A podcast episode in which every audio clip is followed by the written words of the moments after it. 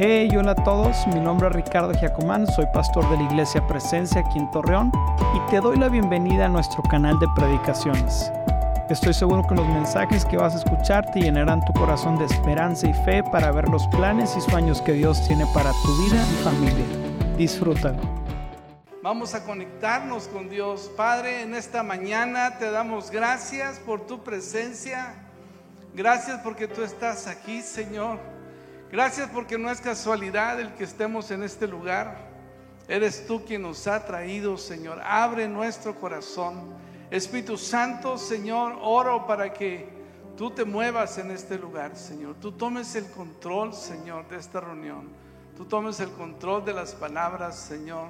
Tú tomes el control de la prédica, Señor. Y seas tú manifestándote entre nosotros. Te damos la bienvenida a este lugar, Espíritu Santo. Tú eres el primer invitado, Señor. Padre, y te damos honor y gloria a Cristo Jesús. Vamos, iglesia, dale un aplauso fuerte a Jesús. Gracias, Jesús. ¡Uh!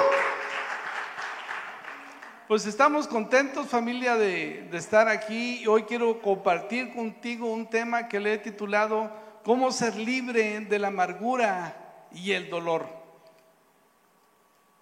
Otra vez, cómo ser libre de la amargura y el dolor. ¿Alguien aquí necesita escuchar este mensaje? ¿Sí? O, si no sabes lo que estoy hablando y no has experimentado esto en tu vida, probablemente es porque seas de otro planeta, ¿verdad? Probablemente es porque eh, eh, estás ahora en el cielo y no te habías dado cuenta o eres un ángel que está entre nosotros. Sí, pero el dolor es algo que nos acompaña. El sufrimiento es algo que está latente en nuestra vida y tenemos que saber cómo enfrentar el dolor, cómo enfrentar la amargura, cómo enfrentar la soledad. ¿Quién no ha sufrido por un amor? Como dice José Alfredo Jiménez, ¿verdad? Por, por un amor, ¿sí? Me desvelo y vivo apasionado por un amor. Sí se la saben, ¿verdad? Ahí se están riendo porque saben de qué estoy hablando. ¿sí? Por una enfermedad o por la muerte de un ser querido. ¿Cuántos nos hemos entristecido por y nos, eh, nos hemos llenado de temor por, por una enfermedad que no esperábamos? Por un pariente, por un amigo, por un padre que se fue en un momento fugaz, en un momento eh, de nuestra vida y, eso nos causó dolor, amén, amargura. ¿Quién no ha pasado por el abandono de un padre que se fue lejos de casa? Personas que sufrieron un tipo de maltrato, de abuso, de abandono, de desprecio. Llevamos heridas y cicatrices que nadie ve.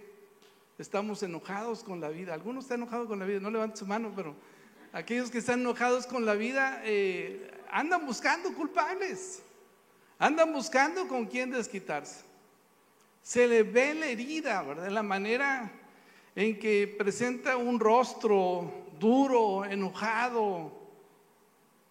Y creo que eso es algo que nosotros tenemos que saber manejar. Y de eso es lo que yo, yo, quiero hablarte y es lo que Dios ha puesto en mi corazón. Cómo enfrentar la amargura y cómo enfrentar el dolor. ¿Sí? Cómo ser libres de esa amargura. ¿Quiénes quieren ser libres hoy, iglesia? Puedes levantar tu mano, amén. De la amargura, del dolor, del resentimiento, del enojo, ¿sí? Y finalmente que demos la oportunidad al Espíritu Santo y a Dios a que venga a trabajar en nuestra vida. Bien, pues la primera verdad que quiero presentarte es la siguiente. Y quiero presentar contigo cinco verdades acerca de la amargura y el dolor. Amén, iglesia. ¿Estamos listos? Amén. Vamos, anímense un poco. ¿Estamos listos? Amén. Venga. La primera verdad que quiero presentarte es la siguiente. Dios no creó al ser humano para tener amargura y dolor. Dile al que está a tu lado, Dios no planeó la amargura y el dolor para tu vida. Amén. Es por eso que el dolor enferma no solo en el cuerpo, sino en la mente, en el alma, y produce trastornos y ansiedades en nuestro sistema nervioso. Hay sudor, hay dolor de cabeza, hay palpitaciones en nuestro corazón, un sentido de abandono y soledad. El cuerpo no le da la bienvenida a la amargura y el dolor, en ninguna clase y en ninguna expresión. Por eso el, dolor lo podemos sentir lejos de nosotros, porque nuestro cuerpo de alguna manera resiente de diferentes maneras y formas el dolor y la amargura. ¿Estás de acuerdo conmigo? Por eso te digo que Dios no nos creó para sufrir y para tener amargura y dolor. El cuerpo no le da la bienvenida a ese tipo de expresiones y sentimientos viles, sino más bien los trata de desechar a través de una manifestación donde se siente herido, se siente solo, se siente con sudor, con dolor de cabeza, con depresión. La amargura y el dolor vinieron al hombre por causa de su desobediencia a Dios. Y quiero que vayas conmigo al libro de Génesis capítulo 3 y veamos cómo el dolor, la enfermedad y la muerte vinieron por causa de la desobediencia del hombre a Dios. Y en Génesis 3:16 leemos en la primera parte de este pasaje, luego le dijo Dios a la mujer, haré más agudo el dolor de tu embarazo y con dolor darás a luz. Amén. Antes de la caída, antes de que el hombre, Adán y Eva, desobedecieran a Dios, Dios no había planeado para ellos el dolor y la amargura. Ese conocimiento, esa experiencia vino, a la vida de las personas como el resultado de su desobediencia y su alejamiento de Dios. Amén, iglesia. Dígame si está entendiendo, sí. Génesis 3, 17 al 19, fíjate lo que dice. Y, el, y al hombre le dijo, a la mujer le dijo, con dolor darás a luz tus hijos. Quiere decir que antes de eso no había dolor. Quiere decir que antes de, que sucediera la caída, Dios tenía planeado traer hijos al mundo de una manera sin dolor. ¿Estamos de acuerdo? Pero al hombre le dijo, versículo 17, y al hombre le dijo, dado que hiciste caso a tu esposa y comiste del fruto del árbol del que te ordené que comieras, la tierra es maldita por tu culpa. Toda tu vida lucharás para poder vivir de ella. Te producirá espinos y cardos, aunque comerás de sus granos. Con el sudor de tu frente, diga conmigo, con el sudor de tu frente, obtendrás alimento para comer hasta que vuelvas a la tierra de la que fuiste formado, pues fuiste hecho del polvo y el polvo volverás. Amén. Dios le está diciendo al hombre, ahora con el sudor de tu frente vas a trabajar. Ahora vas, la tierra se endurecerá y con trabajos esforzados vas a obtener el alimento. Antes de la caída no era eso, ¿sí? El hombre trabajaba, claro, trabajaba. Dios, el trabajo no es la maldición. La maldición es que con el sudor de tu frente obtendrás ahora tus recursos para vivir. Y eso vino como una consecuencia por el pecado. La buena noticia es que ahora como, como hijos de Dios somos libres de esas maldiciones. Amén. Dile al, al que está a tu lado, tú eres libre de toda maldición, ¿sí? Para recibir las bendiciones de Dios para tu vida. ¿Sí? Pero quiero decirte, iglesia, que la primera verdad es que Dios no creó al ser humano para tener amargura y dolor. Es esta dolor, esta amargura, esta soledad. Somos una generación de gente herida y nuestra amargura latente se convierte en odio, violencia, amargura, resentimiento. Por eso tenemos una sociedad resentida. Por eso tenemos una sociedad herida que cada vez está decaída, está de mal en peor. Estamos porque no conoce a Dios, porque se ha alejado de Dios y está sufriendo, está padeciendo. Hoy más que nunca somos una sociedad que está herida, que está dolida, y es porque no nos hemos vuelto al Señor. Amén. Y la invitación de este primer punto, iglesia, es que nosotros nos volvamos a Dios. Que nos demos cuenta que el dolor y la amargura no era parte del diseño de Dios para nuestra vida. Amén no era parte del diseño original de Dios, no era el plan perfecto de Dios, vino como una consecuencia de la caída y del pecado de Adán y de Eva. Y ahora nosotros tenemos que lidiar con esa realidad. La segunda verdad que quiero presentarte es la siguiente. No es mi pasado y heridas lo que van a definir mi vida, sino la manera en que respondemos a lo que nos pasa es lo que realmente determina lo que será nuestra vida.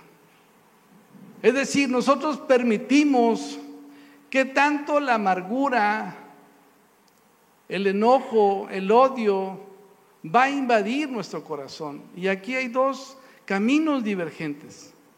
Cada vez que nos hieren tenemos la oportunidad de escoger cómo responder a nuestro ofensor.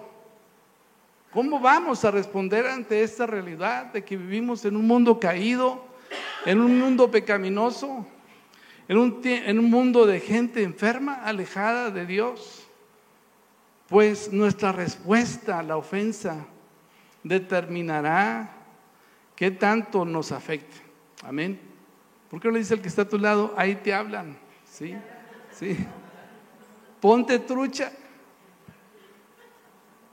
O seré una víctima más del rencor, presa del rencor, del odio, de la amargura, del resentimiento, y me convertiré en cobrador de deudas.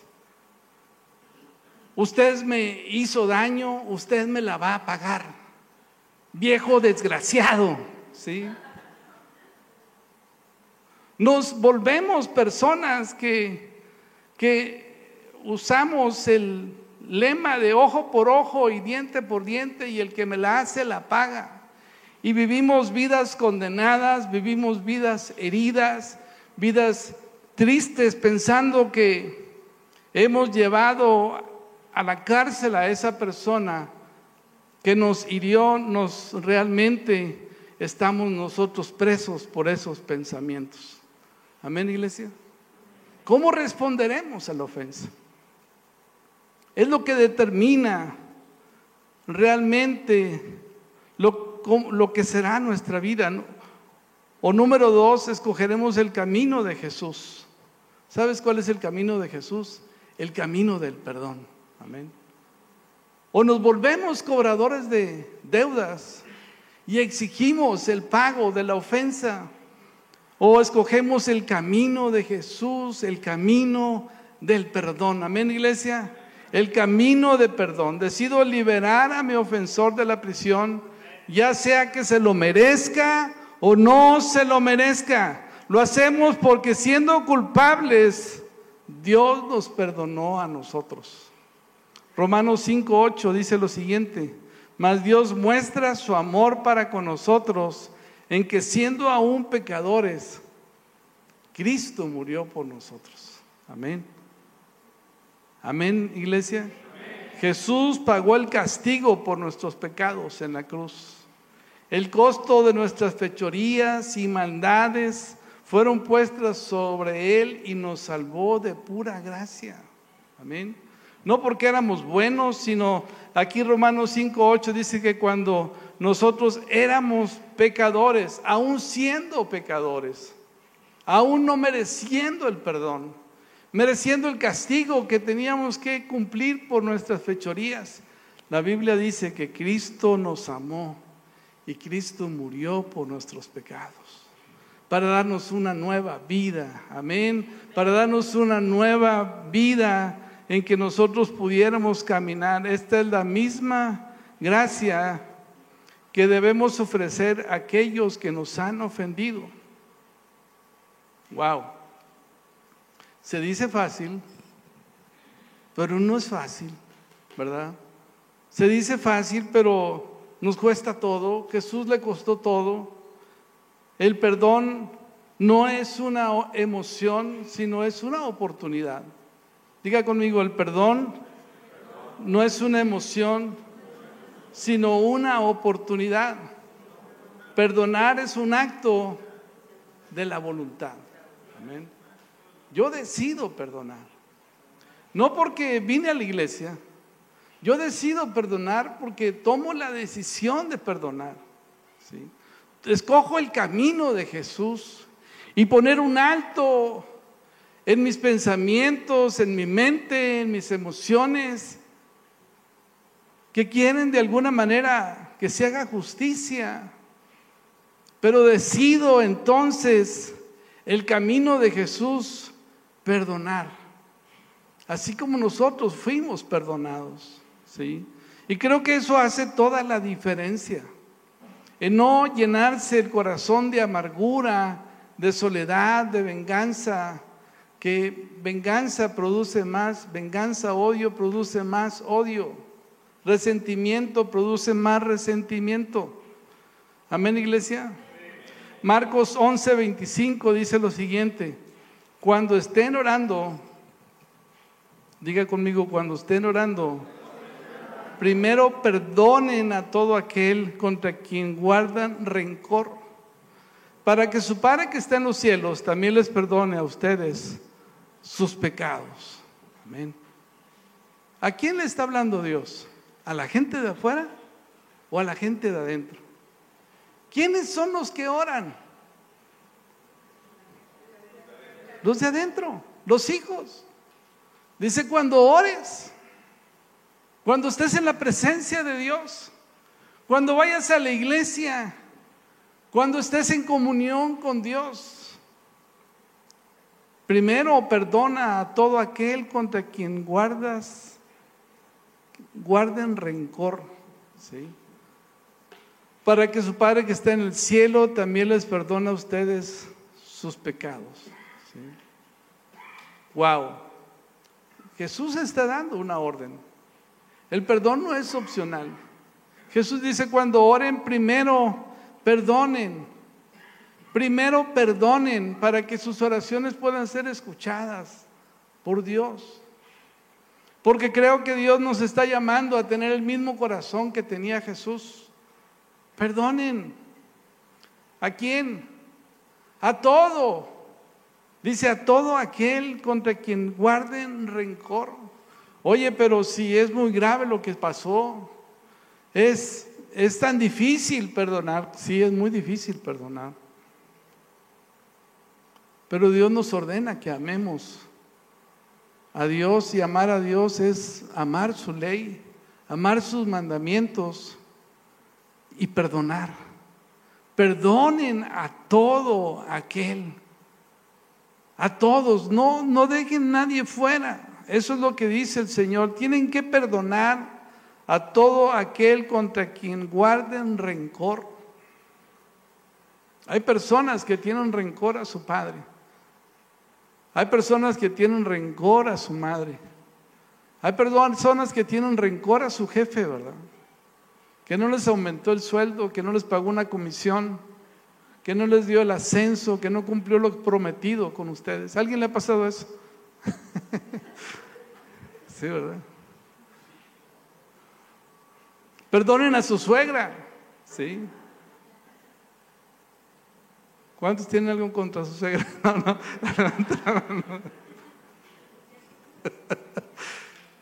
Perdone a su suegra. Oye, hermanos, que usted no sabe, es bien metiche, ¿verdad? Cree que su hijo es un angelito que no hace nada, que se porta muy bien, que siempre llega temprano, nos da el chivo completo. Es que usted no sabe. Perdona a tu suegra. ¿sí? Perdona a tu vecino que te echa la basura. Que manda el perro y saca al perro a las 5 de la mañana para que se vaya y se haga en tu jardín. y ahí deja toda la el montonzote, ¿no? Perdónalo.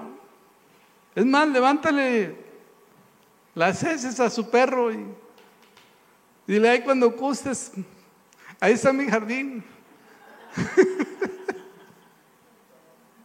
¿Alguien le ha pasado eso? A todos, a todos nos ha pasado el vecino que trae su perro a que cague en nuestro jardín. ¿Sí o no? Perdónelo. Porque lo peor que puedes hacer es que haya odio y resentimiento. ¿sí? Y pueden ser chistes, pueden ser cosas chuscas. Pero ahorita nos reímos. Pero cuando está pasando, toca yo, ¿a poco no? Nos sentimos bien enojados y decimos, este fulano me la va a pagar. ¿Sí? Perdona a todo aquel contra quien guarden rencor, para que su Padre que está en el cielo también les perdone a ustedes sus pecados. Wow. Si tú no perdonas, es porque no has sido sanado. Y Dios no puede perdonarte. ¿sí? Dice Efesios 4, 31 al 32, libérense de toda amargura furia, enojo, palabras ásperas, calumnias y toda clase de mala conducta. Por el contrario, sean amables unos con otros, sean de buen corazón y perdónense unos a otros, tal como Dios los ha perdonado a ustedes por medio de Cristo. Pablo el apóstol nos escribe estas palabras y nos dice, libérense de toda amargura. ¿Habrá algún tipo de amargura justificable? ¿Habrá algún tipo de amargura que podamos tener la razón, David? ¿Habrá algo que nosotros podamos retener y decir, porque es que esto es tan grave, esto es tan fuerte, ¿cómo lo voy a perdonar? Puedo perdonar a mi suegra, puedo perdonar a este, puedo perdonar al otro, pero esto que pasó con mi hijo, ¿cómo lo puedo perdonar?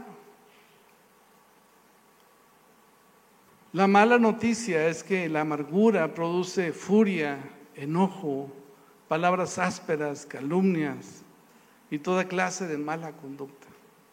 La amargura da un mal fruto. Amén. Da un fruto malo y, eso, y, y ese fruto va a amargar tu vida. De tal manera que es absolutamente importante que soltemos y nos libremos de toda clase de amargura. ¿sí? Y perdonemos a aquellos que nos han hecho daño, aquellos que han dañado nuestro corazón. Wow. Porque una pequeña semilla de amargura que dejas en tu corazón algún día va a crecer y se hará un bosque. Arráncala, entrégasela a Cristo Jesús. Hebreos 12, 15 dice también, cuídense unos a otros, para que ninguno que deje de recibir la gracia de Dios. Tengan cuidado de que no brote ninguna raíz venenosa de amargura, la cual trastorne a ustedes y envenene a muchos. Wow. ¿Has visto una mujer amargada? Un hombre amargado, tan amargo como el limón, ¿verdad? Sí. Nadie quiere estar cerca de una mujer y de un hombre amargado. Nadie quiere estar cerca de una persona que está herida, que supura la herida, que está enojada, porque no solamente está amargada a sí misma, sino amarga a todos los que están cerca de esa persona. Ouch. Y envenena a muchos. ¿Sí? ¿Alguien conoce a alguien así? Al amigo de un amigo que es así, ¿verdad? que es un amargado, le dicen el limón, ¿verdad? Pero qué triste vivir una vida de amargura, una vida de dolor, ¿sí? Que genera más amargura y más dolor. Por eso Hebreos nos dice, y el escritor de este, de este libro dice, quítense de ustedes toda raíz de amargura. Amén. Que pueda dañar su vida, trastorne a ustedes y envenene a muchos. Wow. La tercera verdad que usted no, que, que quiero compartirle es que usted no puede perdonar si no es un hijo de Dios. Si no tenemos a Cristo en nuestro corazón, es imposible que perdamos, podamos perdonar. Porque el amor de Dios en nosotros nos da el poder para perdonar. ¿Cuántos dicen amén a eso, iglesia? Amén. Solo el amor de Dios nos da la capacidad de perdonar. ¿Sí? Colosenses 3, 12 y 13, la palabra de Dios, esta epístola escrita por Pablo el apóstol dice, dado que Dios los eligió para que sean su pueblo santo y, amado por Él, ustedes tienen que vestirse de tierna compasión, de bondad y humildad, gentileza y paciencia. Versículo 13, léalo conmigo, sean que comprensivos con las faltas de los demás y perdonen a todo el que los ofenda. Recuerden que el Señor los perdonó a ustedes, así que ustedes deben perdonar a otros. Amén. Dice la Biblia que dado que Dios los eligió para que sean su pueblo santo. Número uno, eres su pueblo santo. Eres hijo de Dios. Si no eres hijo de Dios, entonces necesitas ser hijo de Dios. Para poder perdonar, necesitas rendirle tu vida a Jesús. Necesitas decirle, Dios, perdona mis pecados. Ven a morar a mi corazón.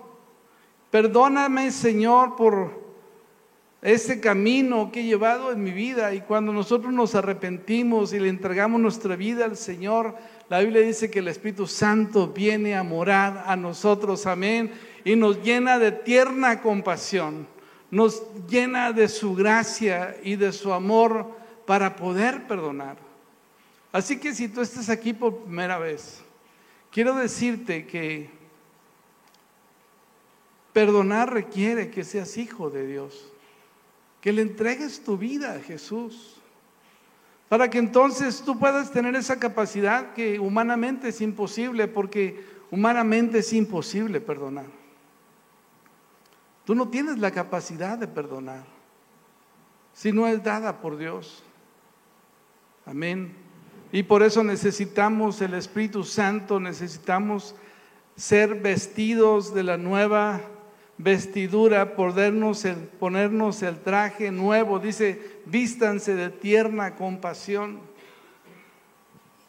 Tú no te puedes vestir si no eres hijo del rey. Si no tienes el acceso a la casa de Dios, a la casa del rey, no puedes tomar de lo que está ahí para tomarlo y hacerlo tuyo. ¿Estamos de acuerdo? Tienes que tener acceso como hijo a la presencia de Dios para poderte vestir con tu nueva naturaleza. ¿Alguien está escuchando eso, iglesia? Amén. Necesitas a Dios en tu vida. Necesitas a Jesús en tu vida. Necesitas realmente rendirle tu corazón a Dios para poder ser libre de la amargura y del enojo. Y tener el poder para poder perdonar. Amén. Así que yo quiero invitarte que le, entregues tu vida a Jesús. Amén. Que le rindas tu vida a Jesús. Que no postergues más esa necesidad que tienes de, pedirle a Dios perdón por tus pecados y, y no atesorar odio y rencor en tu corazón. Porque la Biblia dice que cuando un pecador se arrepiente hay fiesta en los cielos. Amén, iglesia. Hay, hay fiesta en los cielos por uno solo que le entregue su vida a Jesús y reconozca al Señor como su Señor y Salvador. Amén. Así que yo quiero invitarte, si no lo has hecho, no, no he terminado la predicación, pero eh, eh, es un momento especial donde puedes decidir entregarle tu vida a Jesús. Amén. ¿Por qué no cierras tus ojos? Amén. Y le pido a la música que me acompañe en los dos últimos puntos. Pero yo quiero hacer un llamado a la acción. ¿Por qué no cierras tus ojos? Si Dios está hablando a tu corazón, si tú te estás dando cuenta de que, de que el resentimiento, la amargura, el dolor te han hecho tanto daño. Amén. La raíz de la solución del problema es que le entregues tu vida a Jesucristo. Amén. ¿Por qué no cierras tus ojos un momento? Y si hay personas aquí que no lo han hecho, pueden levantar su mano y hacer una oración sencilla conmigo. ¿Hay alguien aquí que quiera levantar su mano y entregarle su vida a Jesús? Amén, amén. Muy bien. Que hay más personas. Muy bien. ¿Por qué no repites conmigo esta oración, iglesia? Y apoyamos a estos hermanos que están entregándole hoy su vida al Señor. Jesús, te entrego mi corazón. Dile al Señor, Jesús, te entrego mi corazón. Jesús, reconozco que soy pecador. Jesús, reconozco que te necesito, Señor. Necesito un Salvador. Tú eres el único y suficiente Salvador. Jesús, te entrego mi vida te pido que perdones mis pecados, que alejes de mí la consecuencia de mis pecados, que eches mis pecados al fondo de la mar y no te acuerdes más de ellos. Padre, te recibo en mi corazón como mi Señor y Salvador. En el nombre de Cristo Jesús. Gracias Señor porque por tu Hijo Jesucristo soy libre y soy hijo de Dios ahora. En el nombre de Cristo Jesús. Amén. Amén. Gracias Jesús. ¿Por qué no le regalamos un aplauso al Señor, iglesia?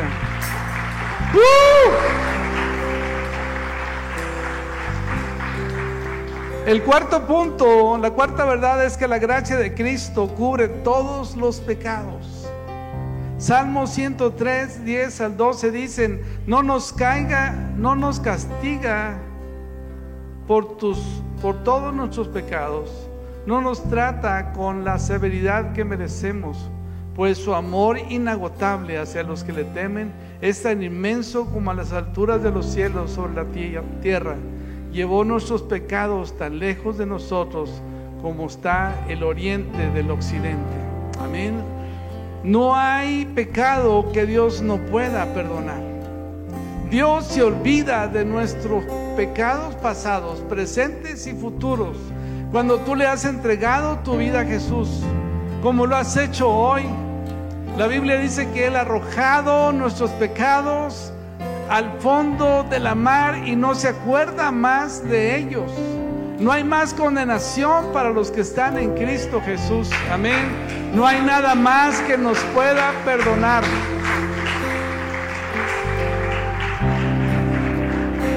No hay más pecado que nos pueda señalar. Porque Cristo Jesús, que conoce todas las cosas, ha tomado sus pecados, los ha limpiado con la sangre de Cristo Jesús, los ha arrojado al fondo de la mar y te ha hecho blanco, más blanco que la nieve. Amén, ¿lo creemos iglesia? Amén, entonces no hay pecado que Dios no pueda perdonar y no pueda cubrir. No importa qué tan grave es tu pecado, no importa qué tan grave es tu pasado.